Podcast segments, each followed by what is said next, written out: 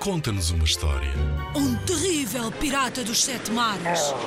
Monstros verdes e pegajosos. Skates, almôndegas saltitantes! Ora, podes inventar uma história também. Uma história passada no banho. Uma história de como é tão difícil acordar de manhã cedo. Conta-nos uma história.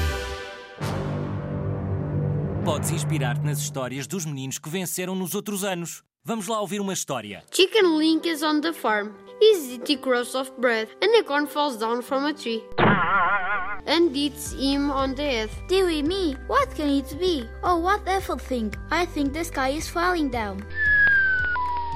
I'm going to tell the king. Any pennies in the yard. Why are you hurrying? I think the sky is falling down. I'm going to tell the king. The sky is falling. Is it true? Believe me, I should know. I'm coming to. Please wait for me. Well, hurry up, let's go. Dookie Luke is on the pond. Why are you hurrying? We think the sky is falling down. We are going to tell the king. The sky is falling. Is it true? Believe me, I should know. I'm coming too. Please wait for me. Well, hurry up, let's go. Foxy Locks is on a rock. Why are you hurrying? We think the sky is falling down. We're going to tell the king, but that's not the way to go. Believe me, follow me. Now Foxy Locks has a plan. Get them all for tea.